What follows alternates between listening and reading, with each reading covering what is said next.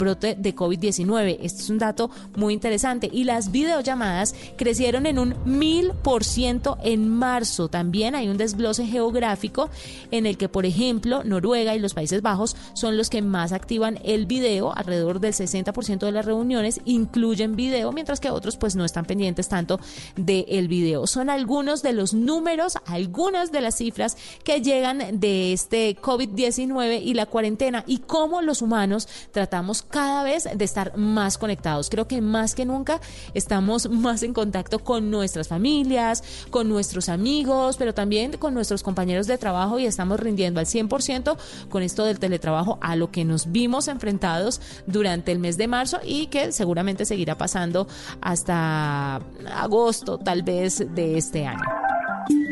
Bueno, José, ¿algo para cerrar esta edición de la nube? Muy bien, Juanita. Mire, finalmente le quiero contar que así como lo adelantamos aquí en la nube, salió el decreto que autoriza a los médicos y empresas de salud en Colombia a brindar telemedicina a través de cualquier sistema de videochat en Colombia. Es decir, que usted va a poder tener una cita médica, una formulación de una medicina y un diagnóstico a través de una aplicación que usted escoja. Puede ser WhatsApp, Zoom, Teams, cualquiera de estas de las que hemos venido hablando tanto aquí en la nube. De esta manera, usted y su médico se van a poder conectar, usted con una buena cámara, además con todos los sistemas de seguridad, por supuesto, y de privacidad, usted va a poder mostrarle si tiene una lesión en el cuerpo, un tema en la piel, algo le está pasando en el pelo, bueno, cualquier tipo de consulta médica, el médico lo va a poder auscultar, por supuesto, de manera remota a través del video, lo que más permita esta tecnología y emitir un diagnóstico y además formularle y enviarle vía PDF la fórmula para que usted además con esta por supuesto pueda comprar y ordenar sus medicamentos. De esta manera se flexibiliza y se hace un poco más liviana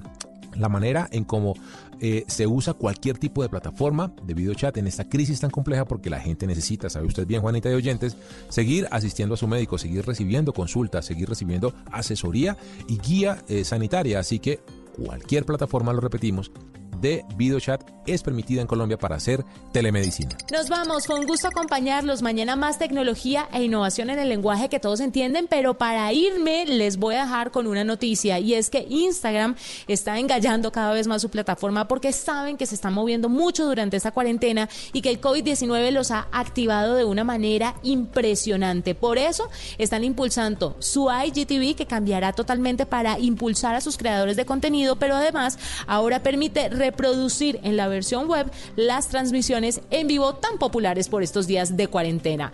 Un placer, nos encontramos mañana aquí en la nube. Chao. Son las 8 de la noche. Aquí comienza Mesa Blue con Vanessa de la Torre. Muy buenas noches, 8, 2 minutos de la noche. El mundo llega y supera además la cifra de 2 millones de personas con coronavirus. 2 millones 19 mil 320 contagiados con COVID-19. Es la cifra más reciente que actualiza la Universidad de Hopkins con sede en Washington, con base en Washington. Eh, a través de su página de internet, donde ha hecho un seguimiento muy juicioso de esta situación. El país que más casos tiene sigue siendo Estados Unidos, con 582.679 casos. Medio millón de personas en Estados Unidos tienen COVID-19. En España, 170.000, 159.000 en Italia, 138.000 en Francia, seguidos de Alemania con 130.000, casi 90.000 en el Reino Unido, 83.000 en China, 73.000 en Irán, 61.000 en Turquía, 30.589 en Bélgica. Y en Colombia, Carolina, según el más reciente informe del Ministerio de, de Salud, hay 76 casos nuevos, tres personas más que han fallecido y 2.852 personas confirmadas, ¿no? Vanessa, sí, esas cifras de los nuevos casos que se conocieron hoy, el reporte hoy salió muy tarde comparado con los días anteriores que estaba saliendo sobre las 3 o 4 de la tarde, salió casi a las cinco y media con 76 casos nuevos, en Bogotá 20, en el departamento de Antioquia 12, en Cartagena 11, en el Valle del Cauca 9, en Santa Marta 5, en Cundinamarca 4, en el Huila 3, departamento de Caldas 2, Atlántico 2, Tolima 2, Meta 2, Quindío 2, Barranquilla 1 y Risaralda 1. De las personas fallecidas hoy. Un reporte de tres, una mujer de 80 años en Bogotá con hipotiroidismo y enfermedad cardíaca, una mujer de 76 años en Cartagena con cáncer de colon tratado, obesidad grado 2, un hombre de 76 años en la zona bananera del Magdalena con EPOC y una enfermedad cardíaca. En total en Colombia se han registrado 112 personas fallecidas, 319 personas recuperadas y un total de casos a hoy 2.852, Vanessa. Esas 319 personas recuperadas son un alivio y son una gran esperanza. Y digamos que las cifras, que por supuesto son muy lamentables por el número de contagios y por los muertos que siguen apareciendo en nuestro país, no nos dejarían tantas inquietudes si no fuera porque se realizaron en las últimas 24 horas muchas menos pruebas de, los de lo que se han venido haciendo en los días anteriores.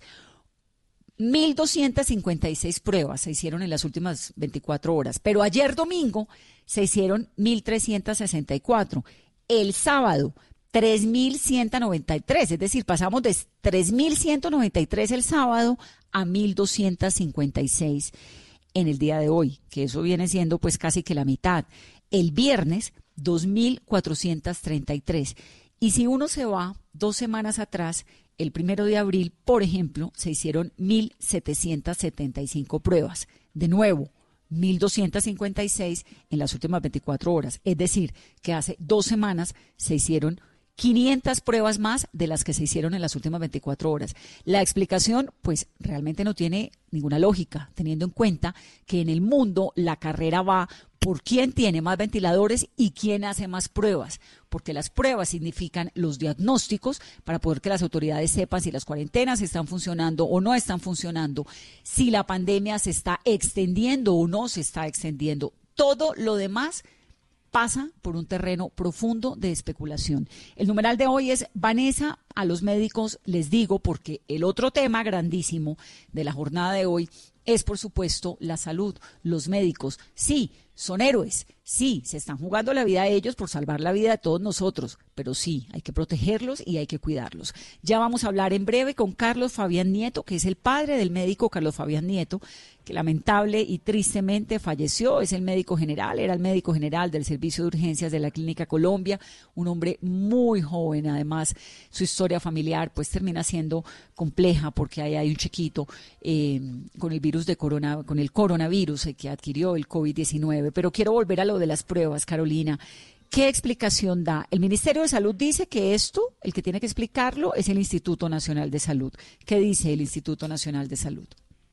Vanessa, la respuesta que se ha dado frente a la variación en las cifras de pruebas que se han realizado comparadas desde el viernes a hoy es que hay varias muestras en espera en el Instituto Nacional de Salud y que el aumento del sábado corresponde a la puesta al día. También que los laboratorios departamentales aún no están al máximo de su capacidad y esto es muy importante, Vanessa. Están reconociendo que en medio de la escasez global de reactivos que hay en el mundo, también en Colombia se está a la espera de una nueva importación de reactivos para poder procesar estas pruebas. También hay que tener en cuenta que en ninguna circunstancia, en cualquier tipo de epidemias, el número total de personas infectadas se determina a partir de casos confirmados. Las pruebas ofrecen indicios del comportamiento de la epidemia y a partir de ellas se hacen las estimaciones. También el dato que se tiene en cuenta para determinar la proporción de los, de los pacientes infectados es la fecha de aparición de los síntomas. Además, desde el, desde el Instituto Nacional de Salud nos han informado que con el apoyo de varias entidades colaboradoras se está haciendo un gran esfuerzo y que se ha hecho para poder poner al día las muestras que estaban en cola en las diferentes ciudades y que se continúa con un procesamiento diario regular cada día con las muestras del día anterior. Reiteran que ya hay 28 laboratorios en el país operando y que se está también a la espera de esta llegada masiva de reactivos que lo que va a lograr es acelerar el estudio de la población con un número específico de personas diseñado por cada departamento y esto se va a lograr, Vanessa, a partir del 21 de abril, es la información que nos acaba de llegar a Mesa Blue por parte del Instituto Nacional de Salud. Pero, pero a ver, decir, Aquí todo el mundo está trabajando durísimo y todo el gobierno y todas las autoridades de salud y todo el Estado colombiano está haciendo un esfuerzo gigante y las gobernaciones y todos los mandatarios, pues exceptuando los que están ahora en investigación por parte de la Procuraduría y la Contraloría por unos contratos muy raros en el suministro de mercados y de alimentos. Pero todo el mundo está trabajando durísimo. El Instituto Nacional de Salud tiene una gente muy seria y muy juiciosa que están haciendo turnos casi que no paran de 24 horas para poder sacar estas pruebas rápidamente. Pero ninguna de esas explicaciones es, es muy entendible. ¿Cómo así que el sábado, por ejemplo, sacaron 3.193 pruebas y hoy vienen sacando menos de la, más de la mitad, 1.256. Entonces el sábado lo que dice, eh, según lo que usted me explica, Carolina, es que había un represamiento y se pusieron al día. Y luego que bajaron la guardia y volvieron a lo de antes, o sea, vamos a seguir viendo 1.256 pruebas diarias o 1.200, cuando hace dos semanas y hace tres semanas estábamos en 1.700. Eso es muy difícil de comprender y no, no quiere uno, hay un montón de gente en redes sociales diciendo es que están escondiendo la verdad. No, nadie está escondiendo nada, aquí nadie está pensando que estén escondiendo nada, pero sí hay una explicación que hay que dar. ¿Por qué se están haciendo menos pruebas?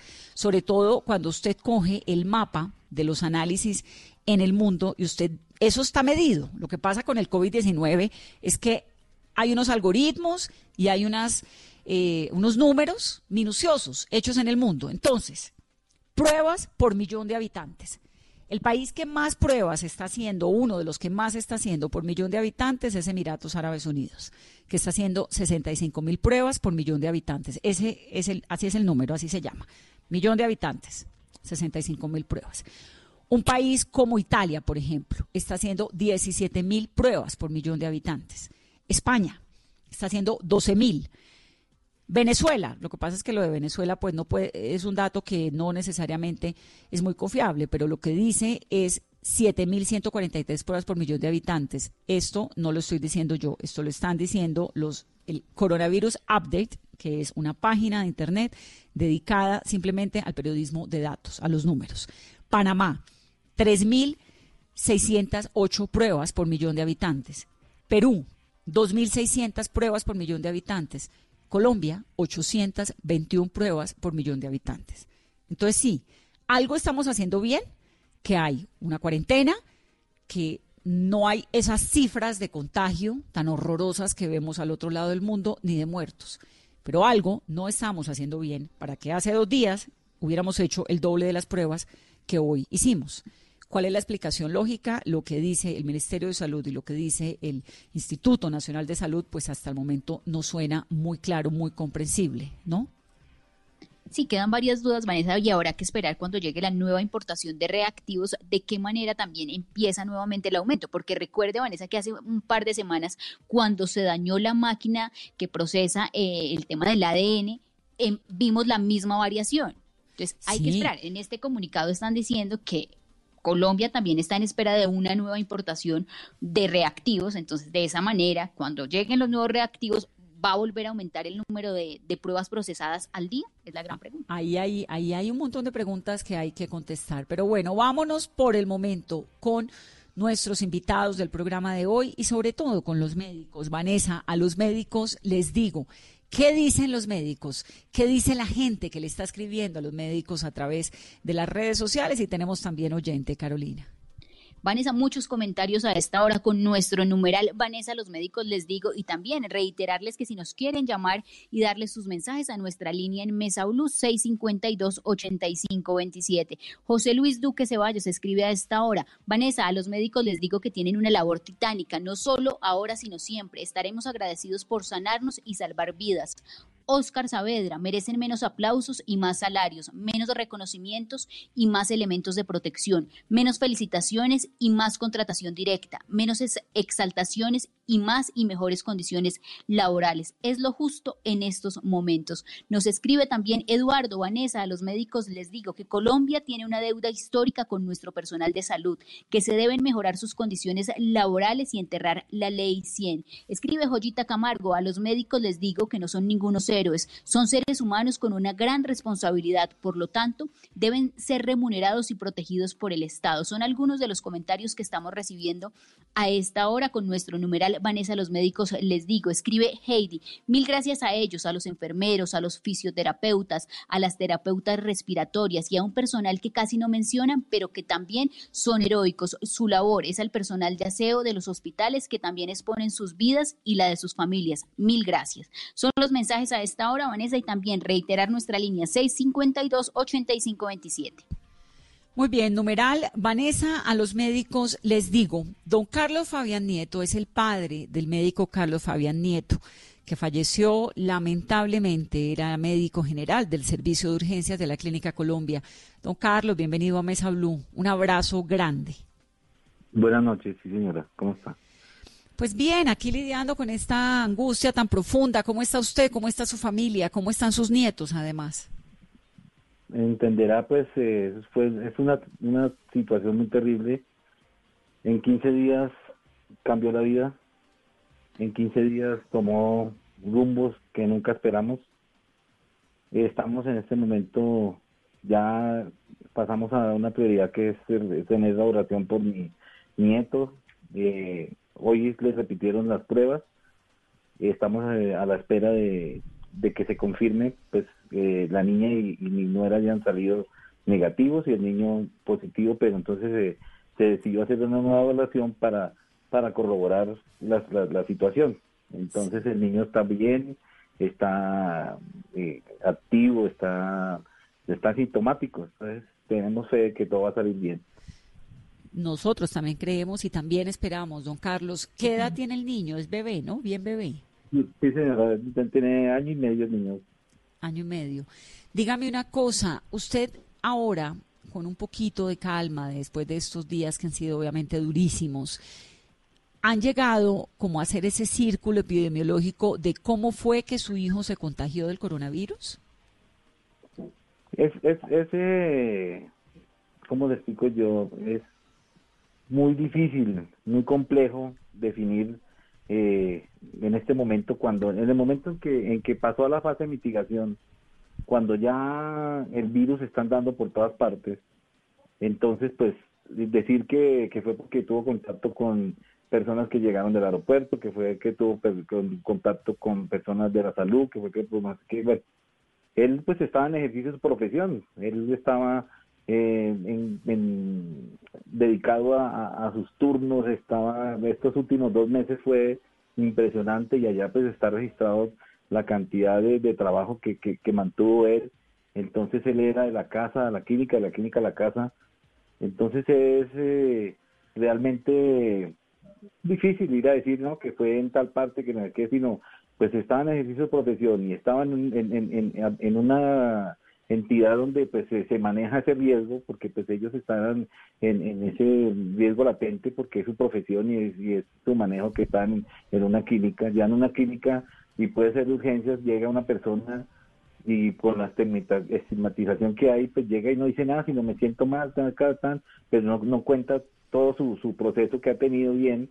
Entonces eh, por eso va rondando va rondando el virus y ya entonces eh, va, va, va adquiriendo las personas y ya sin saber, o sea, están dando por todas partes ya.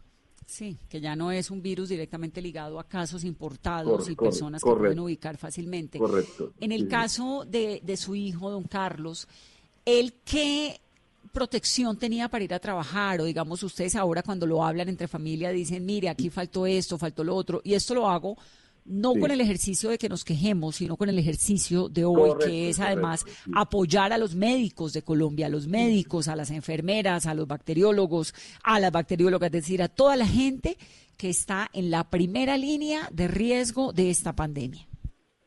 Ellos, ellos son, por, por vocación, son muy muy meticulosos en eso. Y él por ejemplo nos cansaba de que, de que nos protegiéramos que que no sé qué que estuviéramos pendientes de, de no salir y toda esa cosa. Él desde hace como mes y medio él empezó a, dormir en una habitación aparte de, de los niños y de, de, mi nuera.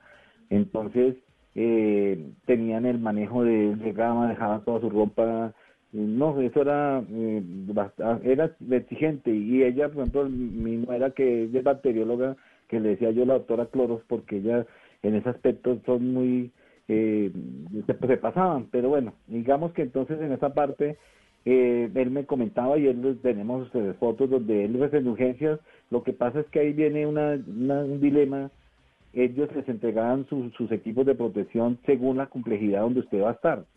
Entonces, si va a estar en urgencias, pues van a estar con sus guantes, sus protectores de, tapabocas. Eh, él le, le, entregaron sus uniformes para estar en, en, su atención de, de, los pacientes y cuando terminaban se entregaban esos uniformes y se colocaban lo de su, su, diario para la, para la casa, su informe diario con el que andaban.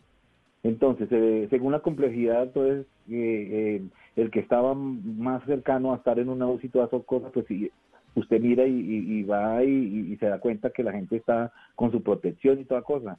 Los niveles pues, van cambiando. Una cosa es una clínica privada, otra cosa es una clínica o un hospital donde esté público, donde los recursos sean un poco más deficientes. Entonces, ahí viene ese dilema porque pues son una cantidad de, de cosas que vienen de atrás. Todos somos culpables, todos somos culpables desde la política, los medios, todos hemos convivido con esos, con esos defectos. Desgraciadamente este virus entró en la vida de nosotros. Llegó, es algo nuevo, es algo que, que, que les va a cambiar la vida a los demás como me la cambió a mí.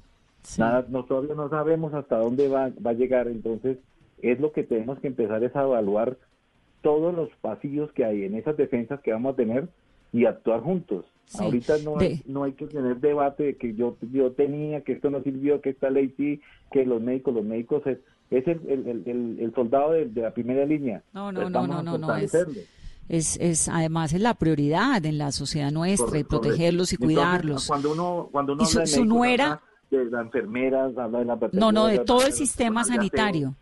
Sí, señora. Don Carlos, su nuera es bacterióloga también, ¿no? Sí, señor, sí, señora. Ella entonces también pues, está trabajando. Por, cuestión de, por cuestión de, de, la, de los hijos, pues ella, eh, cuando se vino mi hijo hace dos años, entonces ella eh, ha estado dedicada a los niños. Entonces, pero ella, ella era bacterióloga de la Universidad Javeriana, ya estaba trabajando en San José del Guaviare, trabajó en Villavicencio en la clínica de cooperativa, entonces ella ya viniendo después con la raíz del, del segundo embarazo, pues ha estado en la casa con los niños. Ay, qué cosa tan espantosa y qué dolor tan profundo y qué fortaleza la suya. Caro, la escucha eh, don Carlos Fabián Nieto, el padre del médico Carlos Nieto.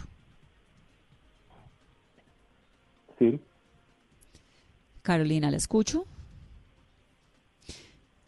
la perdí es que estaba teniendo Carolina Trinidad, que es mi compañera de mesa, que por supuesto está en teletrabajo, don Carlos, y quería hacerle a usted también una pregunta.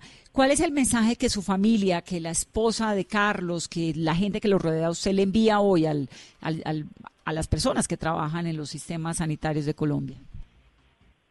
Pues eh, es principalmente para, para, para toda nuestra sociedad colombiana que yo sentí y fue lo que vivimos de llegar y, tener un sueño, un hijo con, con todo su, su, ilusión de una carrera, de, de servir a, a, una sociedad eh, con sus defectos, con todo, pero son seres humanos y ellos que están con esa vocación y eso es, eso es el, lo, lo, valorable de, las personas de la salud. Entonces, mmm, llegar y, ver usted cómo, cómo cambió todo, cambió los funerales, cambió todo. Nosotros llegamos y escasamente pudimos llegar a, a, ver la carroza cuando entró al cementerio. No nos pudimos despedir, no había abrazos, cambiaron, cambiaron, todo, en ese sentido cambia totalmente la vida y eso nos, hasta ahora estamos empezando con una, una cosa que va a venir porque eso es, eso es un monstruo que, que hay que atacarlo. Esto, estos debates que hay de que de que vamos a hacer un, cambio, que vamos a hacer esto, el, la, la guerra con ese, con ese virus es mañana. Mañana tenemos más infectados, mañana tenemos más muertos. Entonces todos tenemos que estar unidos para atacar desde mañana. Mañana, el siguiente día, el día a día es el que nos toca seguir trabajando porque, porque no podemos seguir así. Claro, ahora sí la escucha, don Carlos.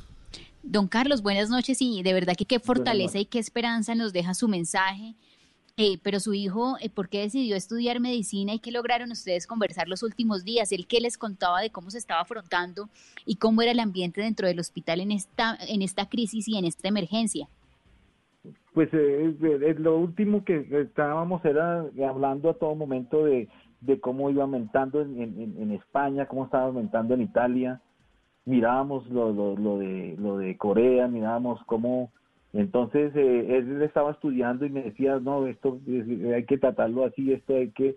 Y leyendo artículos, desafortunadamente, mira, lo que más se trató de, estudiar y fue lo que, lo que nos cegó la, la, vida de él. Pero en eso entonces eh, mirábamos y que él me decía, papá, yo veo que, que hay una hay un punto que no me gusta porque si nosotros tenemos instituciones, eh, por decir IPS, o sea, las instituciones donde atienden, pues dejemos un solo hospital para todos los casos de COVID, dejemos un solo hospital para toda la medicina general. Entonces vamos a tener un, margen de riesgo de, de, contagio a minimizarlo. Tengamos eh, los lugares eh, donde vamos a, por decir, eh, diagnóstico temprano, a ser más activos. Todo eso hablábamos, hablábamos de precisamente de, las tomas de las pruebas y, eso es humano. Yo me acuerdo que, que a él le tomaron la prueba mm, casi que ya hospitalizado, que se supone que, que antes de, de, con solo el síntoma deberían haberse hecho la prueba. Pero entonces, como le digo, es parte del caos humano que estamos viviendo porque no se conocía. Entonces, mi hija, por ejemplo, eh, mi, mi nuera con los niños, ya hospitalizado él, como a los tres días fue la Secretaría de Salud llamando y llamando para que fueran a hacer las pruebas. Entonces, todo ese caos que hay, porque como le digo, no es ahorita que uno por la tragedia vaya a decir, es que fue culpa de él, que fue culpa de nada, no, es que es el caos que estamos viviendo por algo nuevo. Y eso, don Carlos, que ni siquiera es un caos. Caos lo que se está viviendo en Italia, lo que se está viendo en España, lo que se está viendo en Nueva York, en Colombia. a juzgar por lo que nos dicen las autoridades de salud, la situación está muy controlada, ¿no? Sí, señora. Y yo sentí eso y por eso, dentro de la tragedia, yo sentí que mi hijo tuvo un lugar donde lo atendieron, tuvo un lugar donde tuvo la, tecnología para luchar por su vida. Eso, me, eso sí sentí yo de que algo se estaba haciendo bien. Entonces, eh, por eso no debemos estar tratando de, de, como decir, de buscar lunares para atacar, sino buscar esos lunares para ver cómo los corregimos. Si, si, si yo tengo un médico que está eh, desmotivado, que está mm, como que no siente respaldo del Estado y toda cosa, hay que mirar por qué y entonces atacar cuál es el intermediario que, que está acabando los hospitales, porque el, cuerpo médico es el que está haciendo la lucha. el Estado médico se entrega, entrega, entrega, ingresos, entrega eh, apoyo y estímulo, pero el intermediario es el que, el que, el que acaba con todo la burocracia. Ningún médico se va a poner a quejarse en este momento de no tener los insumos que necesita para ejercer su trabajo si eso no es verdad. Don Carlos Fabián, lamentamos muchísimo, nos duele profundamente la muerte de su hijo, admiramos su fortaleza, un médico de 33 años, dos hijos, un pequeño en este momento diagnosticado con coronavirus y con suerte asintomático una mujer que está trabajando, bacterióloga, por sacar adelante lo que queda de su familia después de la muerte de su hijo, que fue el primer médico con coronavirus en Colombia. Muy triste este episodio y queríamos hablar con usted para manifestarle nuestro cariño, nuestra solidaridad y nuestro compromiso por trabajar por los médicos de Colombia. Vanessa, a los médicos les digo, ¿qué es lo que ustedes le dicen a los médicos y qué es el apoyo cuál es el apoyo que el Estado colombiano le está dando a estas personas que están en la primera línea de batalla de este COVID-19. Gracias, don Carlos. Un abrazo. A ustedes, gracias.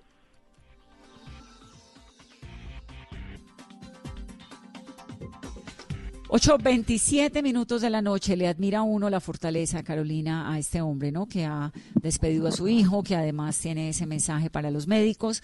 El gobierno, pues sí, ha anunciado una serie de compromisos, pero la verdad es que le está soltando una responsabilidad muy grande a las ARLs.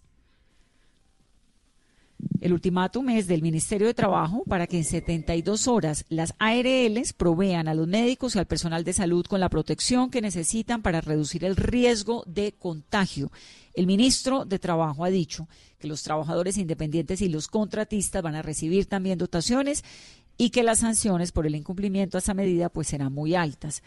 Eh, el decreto, que es el 538 del Gobierno Nacional, busca que los profesionales y los trabajadores de salud estén comprometidos a atender la pandemia pero ellos dicen que no están contando con los recursos adecuados de bioseguridad ni con las condiciones laborales dignas. Por eso, Carolina, 35 entidades de la salud del país le enviaron una carta al presidente diciéndole que no están de acuerdo con esa con ese decreto y manifestando el rechazo a esas medidas. Vanessa, sí, es que en este plazo de las 72 horas eh, que ha dado el Ministerio de Salud para que eh, los elementos de protección puedan llegar a todos los trabajadores que están con exposición directa, tiene tres elementos claros, que por ejemplo las sanciones de aquellas empresas que incumplan con esta decisión van a estar sobre los mil salarios mínimos. También los trabajadores independientes y contratistas deben recibir por parte de las ARL estos insumos y estos elementos de protección. Y además tiene que hacerse esta entrega en las próximas horas y va a haber una modificación que lo ha anunciado en la tarde de hoy el Ministerio de Salud a este uno de los artículos más polémicos que le pedía disponibilidad a todo el personal médico si se llega a necesitar. Se va a modificar el artículo 9 de este decreto, Vanessa. La gente no necesita, los médicos no necesitan que les estén dando tres horas, tres días, cuatro días, cinco días. Lo que necesitan es que les garanticen todo lo indispensable para poder ir a trabajar. Usted no puede ver médicos que no tengan el tapabocas, que no tengan el, uniforme que corresponde, que no tengan esto que les proteja al cuerpo. Esto es un asunto en serio de vida o muerte. Luego, es en serio. Steve Caballero es representante encargado de los estudiantes de medicina de 11 de la Universidad Industrial de Santander, que por cierto anunciaron paro hoy 90 y nos contactó porque llamó a nuestro teléfono. Steve, bienvenido. Oh, hola, buena noche. Muchas gracias por atender a mi llamada. Hicieron como una especie de paro huelga hoy, ¿verdad? Eh, bueno, nosotros suspendimos actividades académicas el 6 de abril realmente, con previo aviso a la universidad desde el día 2 de abril. ¿Y por qué? Eh, ¿Qué es lo que eh, están pidiendo? Bueno, nosotros básicamente paramos porque nosotros somos estudiantes, no somos profesionales, no contamos ni con la experiencia ni con las garantías que, pues, que poseen todos los profesionales contratados por una institución Además, al igual que muchos trabajadores en este momento no contamos con las medidas de bioseguridad óptimas. Y pues yo hablo de medidas de bioseguridad óptimas porque como vemos, eh, eso de que estén segmentando por servicios eh, las medidas de bioseguridad me parece todavía una, una respuesta inadecuada porque es que a este momento de la fase de mitigación eh, la, la, propagación del virus se realiza de persona a persona con, con mucha facilidad. Mientras uno se mueve en el ambiente hospitalario, o sea, yo no necesito de estar en una UCI para tener el contacto eh, con, una, con la infección. Sabemos que la evidencia científica nos muestra que los que eh, la mayoría de contagios se realizaron dentro de las dentro de los hospitales o sea pero dígame una cosa Steve en el caso de ustedes que son estudiantes que son los que están haciendo el último año de medicina en la Universidad Industrial de Santander qué era lo que les pedían y a qué fue a lo que se negaron bueno nosotros eh, Básicamente nosotros empezamos a pelear por la parte, y digo pelear porque realmente fue una, una, presión grande que nos tocó ejercer sobre nuestras directivas con el fin de que nos definieran quién nos iba a dar los implementos de bioseguridad, porque ellos nos decían, ustedes no pueden, ustedes no pueden eh, dejar de asistir a las prácticas porque se van a ver comprometidos los convenios y a la vez su, su semestre, su carrera, o sea, como quien dice, nos dicen, si ustedes paran, pues tendrán que cancelar y cancelar significa volver a pagar, significa perder el tiempo que ya llevábamos. Y estábamos peleando por algo justo, eran las, las medidas de bioseguridad que requeríamos para ese momento. Sin embargo, eh, ya de eso han pasado tres semanas y pues a, esta, a este momento ya sentimos que ningún estudiante del país debería estar en este momento en las instituciones porque entendamos que los estudiantes somos personal inexperto. Entonces, al ser personal inexperto, pues no contamos realmente con la experiencia, con la experticia que se requiere para la atención eh, de todo tipo de pacientes. Y, y, cabe resaltar que lo que mencionaba el señor Carlos en eh, hace un momento, es muy cierto y es el hecho de que acuden a urgencias muchos pacientes que no tienen un diagnóstico claro. Puede que no, no, no, no se trata de que guarden información porque muchas veces ni ellos lo saben. Sabemos que hay un gran porcentaje de infectados que son asintomáticos, pero esas personas también pueden contagiarnos a nosotros en cualquier momento. Entonces lo que pedíamos a las universidades era que alejar a sus estudiantes de los sitios de práctica, los empezara a preparar tanto nosotros hablamos de tanto estudiantes de pregrado como como posgrado. En este momento los especialistas y el personal profesional son los que deben estar eh, haciendo frente y nosotros debemos estarnos capacitando, porque en el, en el momento en que se llegue a presentar un desborde de la epidemia que esperamos no suceda, como sucedió en Italia y en España, donde fueron llamados estudiantes, donde fueron llamados personal pues con capacidades o conocimientos en salud, pues nosotros también queremos estar preparados, tampoco queremos que nos manden allá al campo de batalla sin saber, es una enfermedad nueva, es una enfermedad que debemos estudiar, que debemos conocer cómo, cómo nos debemos proteger ante ella, cuál debe ser el uso adecuado de los, de los elementos de bioseguridad, con el fin de que no aumentemos el listado de muertes que hay eh, eh, pues por coronavirus en, en, la en el país y pues en, la parte asistencial, pues como nos damos cuenta ya empezó a cobrar víctimas fatales y tengamos en cuenta que todavía no hemos llegado al pico epidemiológico más grande, o sea, ya estamos viendo ya estamos viendo héroes sin capa cayendo eh, y todavía no estamos en el pico epidemiológico. ¿Eso qué significa? Que realmente las medidas de bioseguridad que utilizan los hospitales y las instituciones de salud en este país no son óptimas, no nos están protegiendo del contagio. Entonces, nuestro llamado era eso prácticamente y pues que además de que las condiciones académicas que por las que estábamos pasando en el internado, para nosotros el internado es un año muy importante, pues es el año en que llevamos a la práctica. Claro, en el año en el cual se preparan. Steve, gracias. Steve es Steve Caballero, nos está llamando por el 652-8527, representante encargado de los estudiantes de medicina de 11 de la Universidad Industrial de Santander. Lo despido porque tengo otros médicos y tengo otros temas.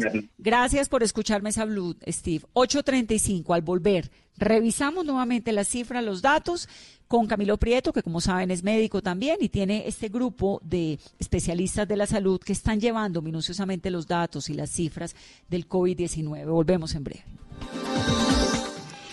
Es hora de lavarse las manos. Volkswagen te recuerda que este simple acto es uno de los más eficaces para protegerte y proteger a todos en tu familia. En Blue Radio son las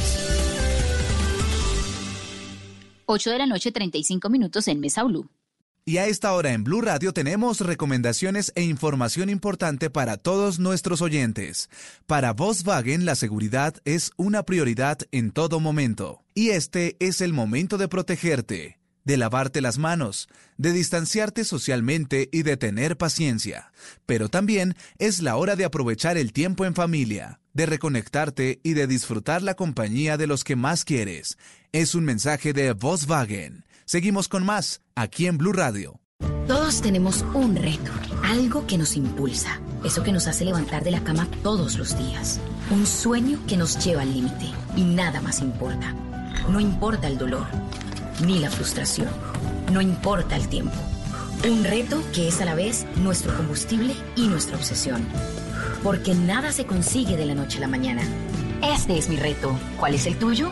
Pasta Sonia. Sabor y energía que te hacen mejor. Trabajamos pensando en usted.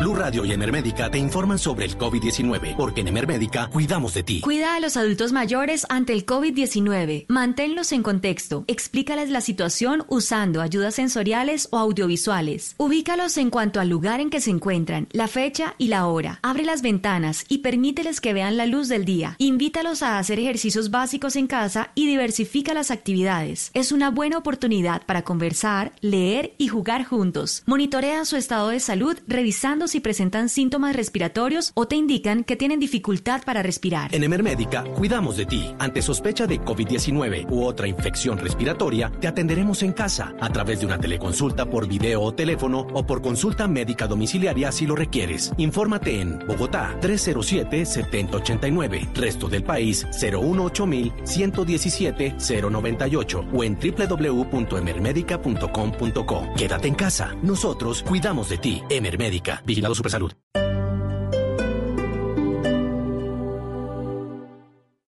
Por el bien de todos acá, debemos frenar, tú sabes, a un virus sin rumbo. Cada quien podría aportar con sus manos lavar muy bien en un minuto.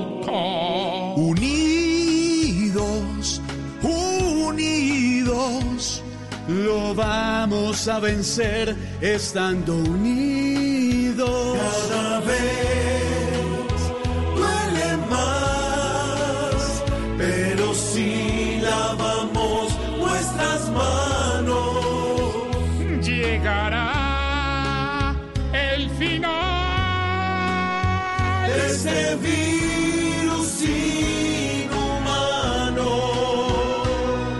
Mensaje de corazón y de solidaridad para todos los colombianos en este momento que vive el mundo. Numeral está en tus manos.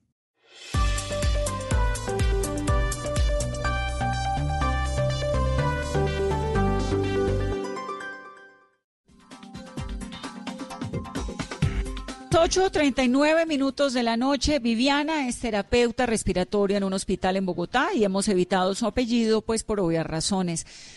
Eh, un gusto tenerla en Mesa Blue. Viviana, bienvenida. Buenas noches, muchísimas gracias por escucharnos y por tener en cuenta mi profesión el día de hoy. Por supuesto, además importantísima. Dígame una cosa, ¿el hospital en el que usted trabaja en Bogotá es grande?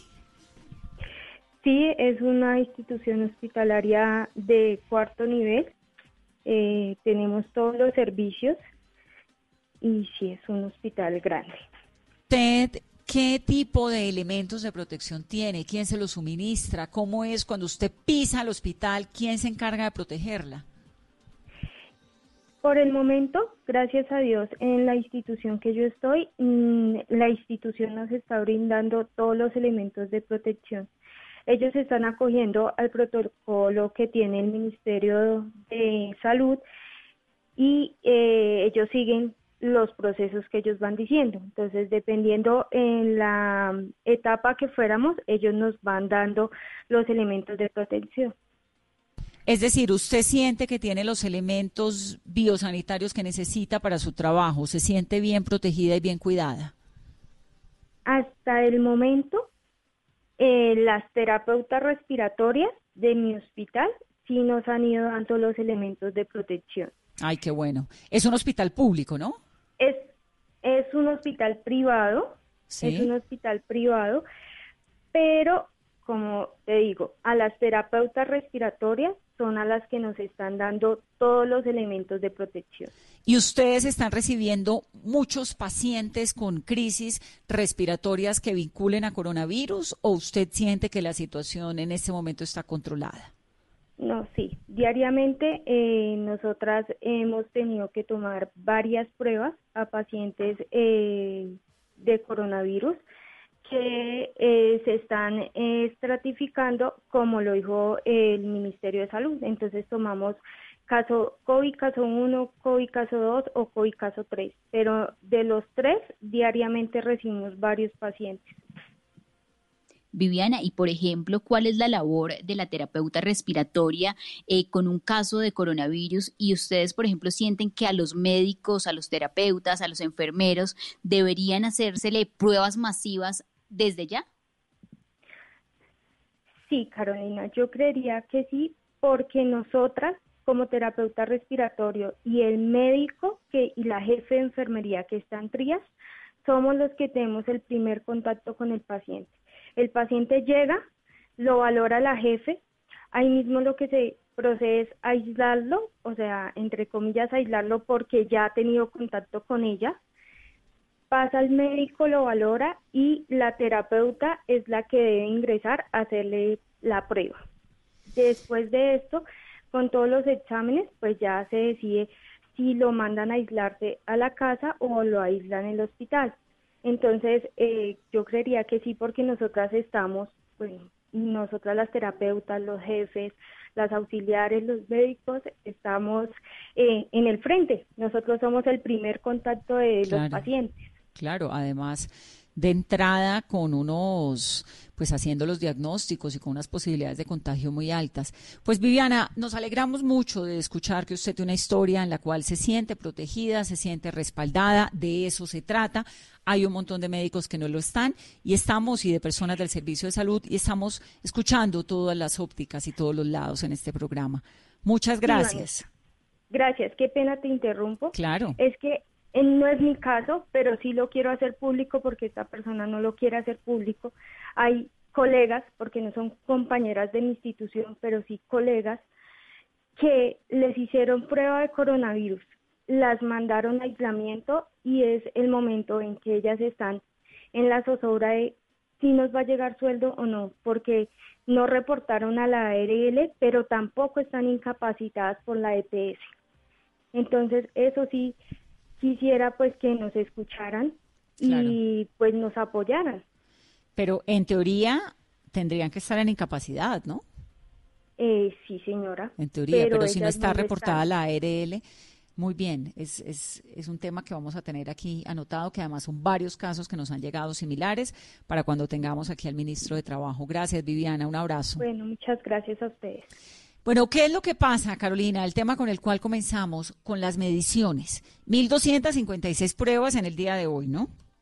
1.200 hoy, ayer 1.364, el sábado 3.193 y el viernes 2.433. Y si nos vamos al primer día de abril, fueron 1.007 pruebas realizadas. Que hace 15 días se hicieron casi 400 pruebas más de lo que se hicieron ayer, de lo que se hicieron, ¿no? Y esto no es pues muy claro. Doctor Camilo Prieto, eh, me encanta tenerlo. Bienvenido a Mesa Blue.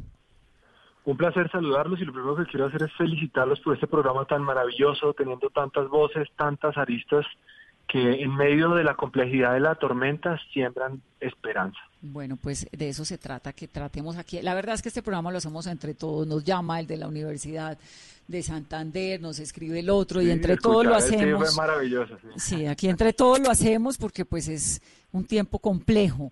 ¿Cuál es el análisis que usted le da a esta cifra? Yo debo confesarle que no lo entiendo y que la explicación del Instituto Nacional de Salud no me parece lógica, porque lo que veo, digamos, lo de los reactivos, entiendo. Sí, hay menos reactivos, pues sí, hay menos reactivos, eso ya. Pero si hay menos reactivos, ¿por qué el sábado pudieron hacer eh, 3.000, qué, 193 y hoy no? Y si lo que estaban haciendo era poniéndose al día, entonces, ¿qué? ¿Se pusieron al día y luego bajaron la guardia? ¿Qué pasó? No, no me parece como entendible por ningún lado. Bueno, hay dos asuntos, Vanessa, que vale la pena describir. Uno es el tema del cumplimiento del cronograma de las muestras. ¿Por qué? Hay un asunto relacionado con la descentralización que tenía un cronograma que no se ha cumplido. ¿Y quiere decir qué quiere decir descentralización? Que ubiquemos en diferentes lugares del país laboratorios. Por ejemplo, en este momento hay 29 laboratorios listos pero ¿qué ocurre? Que todavía están ajustando protocolos en este momento. Y lo que nos dice hoy, hace una hora, el Instituto Nacional de Salud es que hasta solo el 21 de abril los 29 laboratorios van a entrar en funcionamiento. Entonces aquí viene la primera gran dificultad. Ahora viene otra dificultad en ese ajuste. Mire, por ejemplo, la cifra de hoy. 257 muestras no procesadas por incumplimiento de protocolo. ¿Eso qué quiere decir? La cadena de frío que debe cumplir la muestra es muy estricta entre 2 a 8 grados, eso que recomienda la Organización Mundial de la Salud para este PCR que se está haciendo en Colombia particularmente. Entonces, cuando se, se, perdón, se traslada con una temperatura diferente, se perdió. Entonces, por ejemplo, estos 257, uno dice, bueno, 257 que se perdieron. Pero adicionalmente, el número de pruebas no se está haciendo con una regularidad la que uno puede, ustedes estaban hablando ahorita de cómo sube, baja, sube, baja. ¿Y eso a qué nos conlleva? A un segundo problema. Y es que no le podemos conocer el rostro epidemiológico a la enfermedad. Porque es como si estuviéramos viendo un agujerito muy chiquito y a veces más grande y a veces muy chiquito. Entonces el paisaje de la enfermedad no se conoce bien. No, pero es que además le dicen a la gente, mire, podríamos estar en miles de contagiados como Italia, España, pero no lo estamos. Y claro, todos nos alegramos y decimos, ay, pero qué maravilla, qué buena noticia. Pero eso es verdad o no? No, sabemos. no aquí, a, ver, hay que, vamos que hay que, hay que hacer una ponderación. Vamos, en la región, gracias a Dios, no somos Nicaragua, ¿sí? No somos Nicaragua que tiene el mayor subregistro de toda la región. No somos Brasil somos México que tomaron medidas mucho más atrás que nosotros, pero no importa, somos Colombia y tenemos que ser responsables con los instrumentos que tenemos. Entonces, ahí viene un rezago, una demora en la información, que si en este momento ustedes me preguntaran, bueno, ustedes tienen la certeza que la curva se está desacelerando en Colombia, yo debo decirte, Vanessa, no tenemos los elementos matemáticos en este momento necesarios para poder hacer esa afirmación. Por eso nos incomoda tanto cuando a veces salen algunos funcionarios y algunas personas y dicen, uy, la curva se está aplanando. No, no, no, no, no, o sea, esto no, esto no es un asunto que se pueda tomar a la ligera. Y hoy no sabemos el número de contagiados reales que hay en Colombia. De hecho, nunca lo vamos a saber, o sea, pero no tenemos una aproximación estadística que nos permita definir uno de los criterios esenciales para levantar la cuarentena, uno de los tres criterios, que es demostrar esa aceleración de la curva relacionada con estos casos diarios. No, no es, normalmente la gente piensa que aplanar la curva es la curva que de casos totales acumulados. No, no, esa no es. Esa, esa se va, a aplanar en el tiempo. No, es la de los casos diarios la que hay que aplanar. Entonces, como no se cumple ese criterio, o sea, en este momento yo no sé cómo el ministerio va a decir cuando terminemos este periodo, listo, podemos pasar a fase 2. Yo no sé cómo van a hacer, porque en este momento el muestreo no es suficiente. Y a esto hay que agregarle a esta receta otra, otro, otro, otra parte, varias. Y es el siguiente. Los test rápidos con los que se comprometió el Estado colombiano a iniciarlos el primero de abril por unos problemas en la importación y bueno, otras contingencias, no se han iniciado. Y ese testeo masivo, ese tamizaje aleatorio es importantísimo para poder empezar a seleccionar tempranamente grupos de riesgo. ¿Sabes a qué grupo de riesgo debería empezar a hacer ya test masivo? A los médicos y al personal de la salud. Claro. Eso disminuiría la mortalidad y permitiría aislar grupos de riesgo. Y como ustedes lo hablaban hace un momentico, ojalá eso quede incluido dentro del decreto y si lo tengan en cuenta. No mandar a los estudiantes de último año, sino más bien establecer líneas de atención. Bueno, estas son las especialidades de primera línea, estas son la segunda, tercera, cuarta, pero aquí no sabemos. aquí por especialidad no sabemos en qué momento estamos. Además, Camilo, porque uno ve realmente que el, el gobierno ha hecho un esfuerzo muy grande. Es que uno ve y dice, bueno, hicieron caso con las propuestas de la cuarentena a tiempo listo. Escucharon a los regionales cuando propusieron extender la cuarentena, listo. Hay unos subsidios de 160 mil pesos para las personas informales, están ayudando con esto, lo del trapo rojo, digamos, uno ve todo el Estado organizándose, ¿no? Funcionando y uno como colombiano dice, vamos bien. Pero esto de la reducción, yo honestamente no lo entiendo y, me niego a, creer lo que dice un montón de gente que es que están escondiendo cifras para aplanar la curva. eso no, puede ser verdad, eso no es así. Yo también yo estoy alineado con eso. Mire, yo conozco el Instituto Nacional de Salud hace décadas. No sabe cómo opera el instituto. Yo creo que no podemos dudar de, de la ética de la bioética del instituto. El asunto es que cuando uno mira todo, esto es un sistema, ¿no? O sea, el instituto es parte del sistema, es parte del engranaje, pero esto tiene una política de Estado en la, que, en la cual hay que tener una especial atención. Afortunadamente se han ido corrigiendo situaciones, ¿sí? Por ejemplo, este tema de la descentralización, que lo hayan aprobado, hombre, muy bien, pero hay que ponerlo a funcionar. Lo de los test masivos, hay que hacerlo, pero con urgencia, porque dentro de las estrategias que hemos visto que han funcionado en otros países, hay unas que podemos usar y otras que no, Vanessa. Sí, o sea, Colombia no es no es una potencia económica que se pongan los lujos de Corea del Sur, por eso esas, esas, esas, comparaciones no aplican. Pero sí podemos decir, oiga, ¿cuál es la estrategia no farmacológica más, más exitosa que ha logrado disminuir el índice reproductivo básico? Uy, el confinamiento, las medidas de cuarentena. Listo, esa la podemos hacer. ¿Qué otro podemos hacer? Los test masivos. Entonces, hay que ponerse eh, muy precavidos con ese asunto para poder, insisto, cumplir con ese primer criterio de la cuarentena. Y adicionalmente los otros dos, que son la infraestructura hospitalaria, que todavía estamos un poco, un poco muy colgados en ese tema, pues tampoco se ha dado. Entonces, sí necesitamos como sumar todos estos ingredientes para poder tomar las, las mejores decisiones. Y ese ajuste que están haciendo en los laboratorios, muy definitivamente toca acelerarlo porque sí hay aciertos que tenemos que reconocerle al gobierno nacional, es una realidad, pero estos desaciertos eh, hay que ver entre todos cómo podemos aportar soluciones y es lo que nos hemos esforzado en el gremio de la salud y es no simplemente decir esto no sirve, no, no, no, no, no es decir esto no sirve, sino mire, esto se puede hacer mejor y ese es el llamado que nosotros constantemente le hacemos al gobierno nacional. Ahorita, Vanessa, estamos confiando en la palabra del presidente y de dos ministros que ya no son 72, ya son 36 horas, ¿no? Eso fue ayer a las 6 de la tarde, cuando sacaron el pronunciamiento, 36 horas para dotar de los equipos de protección personal al personal, al, a todos los trabajadores de la salud, de tal suerte que confiamos en el cumplimiento de esa palabra, porque si no, ¿cómo vamos a trabajar? ¿Cómo van a trabajar en este momento los médicos de primera línea, los que están expuestos en urgencia, los que están expuestos en las unidades de cuidado intensivo, sin esos insumos básicos de trabajo?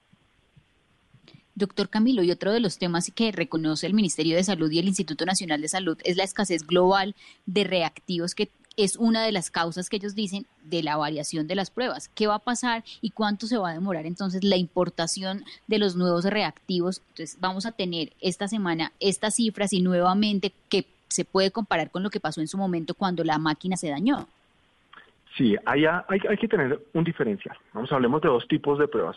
Cuando hablamos de reactivos PCR, es, eso, es, eso es una prueba, que ese es como el gol estándar, la prueba de oro, y es en la que en este momento sí puede existir cierta limitación para poder acceder a esas, a esas pruebas. Colombia tiene las máquinas, tiene las termocicladoras perfectamente para poder hacer esas pruebas. Obvio, sí, en eso puede haber cierta limitación, pero eso no justifica esas oscilaciones tan grandes que ustedes describían. Ahora, las otras pruebas, los test rápidos, son otro mecanismo que puede ayudar no a diagnosticar, porque esas no son pruebas confirmatorias, pero sí a organizar grupos de riesgo. Y el pedido que tiene Colombia para esto supera el millón de test.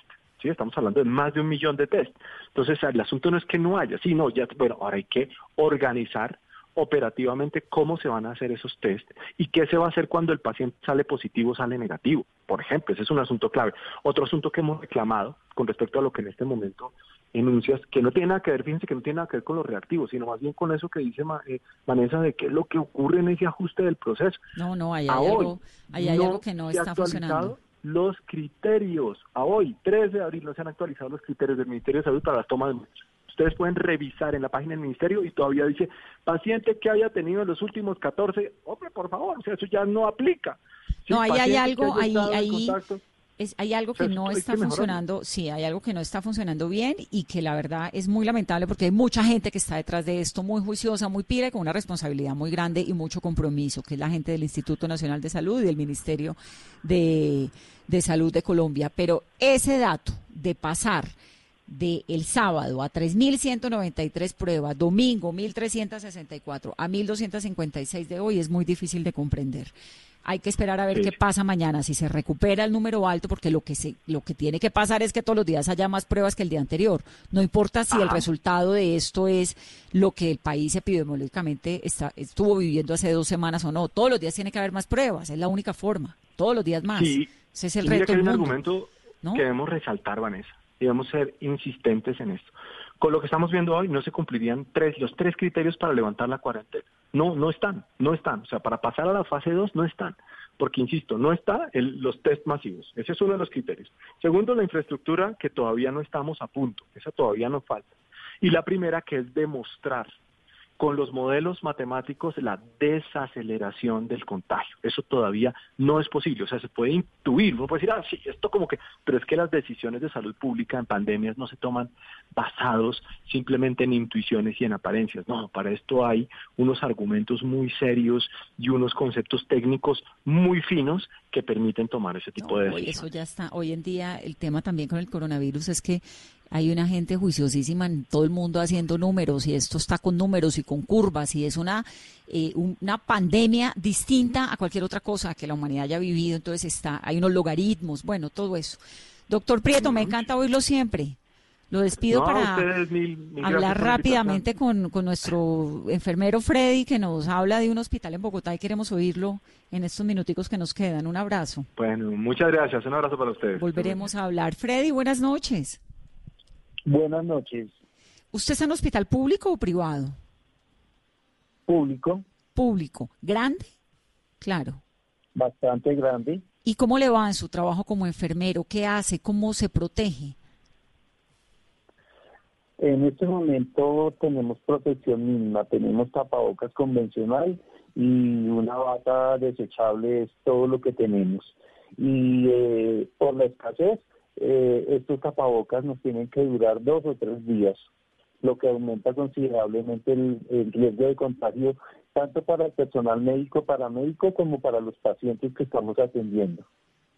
¿Tapabocas es N95 o es un tapabocas de los delgaditos azules de siempre? El tapabocas convencional. ¿Y les tienen que durar tres días? Sí. Pues eh, eso, eso es lo que tenemos que estar haciendo en este momento.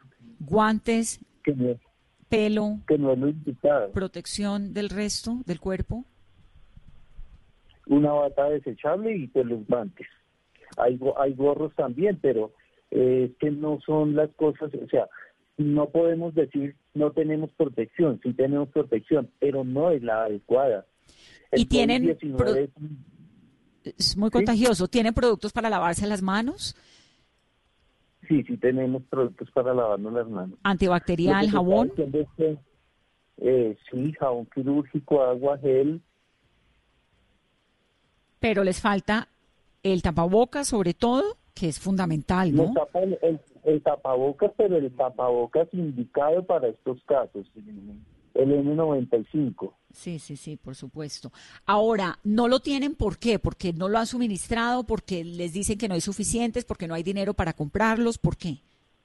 Eh, pues hay muchos factores, pero en este momento lo que está asumiendo el Estado es que lo maneja bajo los criterios de la Organización Mundial de la Salud. La Organización Mundial de la Salud dice que para pacientes, mientras no se ha confirmado, se puede manejar con tapabocas convencional. Eso ese fue el error que cometieron los países como Italia y España y asumieron riesgos y mire la cantidad de personal médico y paramédico que falleció por ese error. Eso no podemos asumir, no podemos correr el riesgo de atender un paciente confirmado con un tapabocas convencional. Eso es ponernos en riesgo. No, y sobre todo usando los dos y tres días seguidos el mismo, húmedo. Así es. Ahora, la Organización Mundial de la Salud, eh, ante la situación, ya se volvió obligatorio el uso del tapabocas, ¿no? Para todos los médicos y todas las personas que hacen parte del servicio de salud, para todas las personas que están, eran población, ustedes por supuesto incluidos. Luego deberían tenerlo para todos. ¿Cómo está la recepción de los pacientes, de las personas que llegan al hospital donde usted trabaja, Freddy? Eh, bueno, eh, ¿Do abasto? En este, en este momento, en este, sí, hay bastantes, hay bastantes pacientes, ya hay bastantes, ya hay aproximadamente 10 pacientes hospitalizados en camas convencionales, en habitaciones aisladas y cuatro pacientes en unidad de cuidado intensivo. ¿Todos con coronavirus o en diagnóstico? Eh, los de unidad de cuidado intensivo están confirmados, pero los de los que están aislados, pues están esperando pruebas que se están demorando aproximadamente una semana. No tenemos acceso a la prueba rápida todavía. ¿Y no les han hecho pruebas al personal de salud o sí? ¿A usted le hicieron? A nosotros no, a nosotros no nos han iniciado pruebas todavía, no nos han hecho la primera. A las personas que se encuentran con síntomas, tenemos bastantes compañeros. La semana, hace 15 días aproximadamente 8 o 10 compañeros en aislamiento preventivo. Eh, esta semana tengo conocimiento de 10, 12 personas que están en aislamiento preventivo en sus casas con sus familias, esperando que se confirmen los diagnósticos.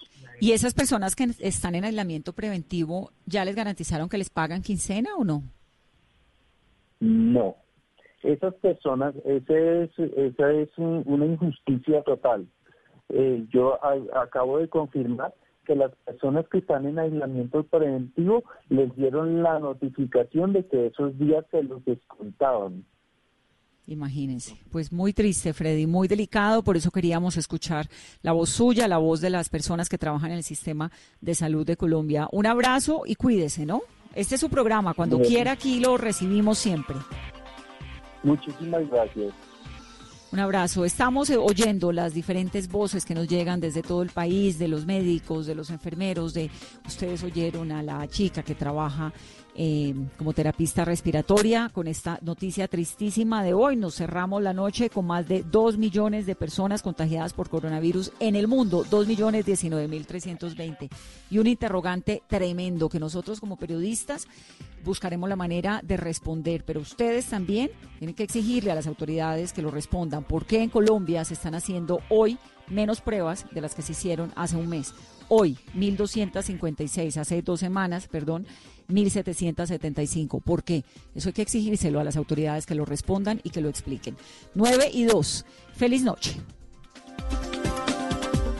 Estás escuchando Blue Radio. Aprovecha este espacio para descubrir nuevas pasiones. ¿Sabes tocar algún instrumento? ¿Te gusta pintar? ¿Cocinar? Es tiempo de cuidarnos y querernos. Banco Popular. Siempre se puede. Hoy es momento de quedarnos en casa y cuidar a los que tanto han dado por nosotros. Esa es nuestra manera de darles las gracias. Demostremos que somos capaces de ver el lado positivo de cada situación. Unámonos y volvamos a conversar en familia. Saquemos los juegos de mesa y convirtamos este momento en un espacio de amor y reflexión para volver a lo esencial. Cuenta con nosotros y con nuestros canales digitales para que puedan quedarse en casa. Es tiempo de cuidarnos y querernos. Siempre se puede. Banco Popular. Somos Grupo Aval. Vigilados Superintendencia Financiera de Colombia. Hoy en Blue Radio. Hola amigos de Blue Radio, les habla Janet Balman y estoy aquí para contarles que me invitaron a un programa que me cae como anillo al dedo. a mí que casi no me gusta hablar. Así que bueno, despejen esos oídos de la cuarentena. Nos vemos desde las 10 de la noche hoy en Bla Bla Blue. Bla Bla Blue. Porque ahora te escuchamos en la radio, Blue Radio y bluradio.com. La nueva alternativa. Son tiempos de cambios a gran velocidad.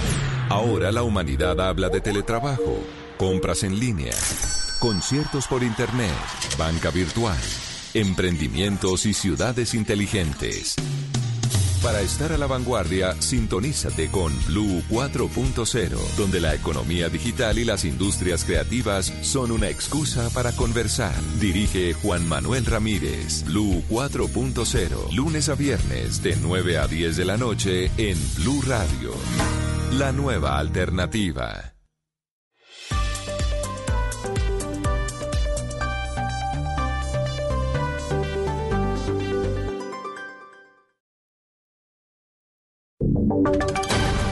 Voces y sonidos de Colombia y el mundo en Blue Radio y bluradio.com, porque la verdad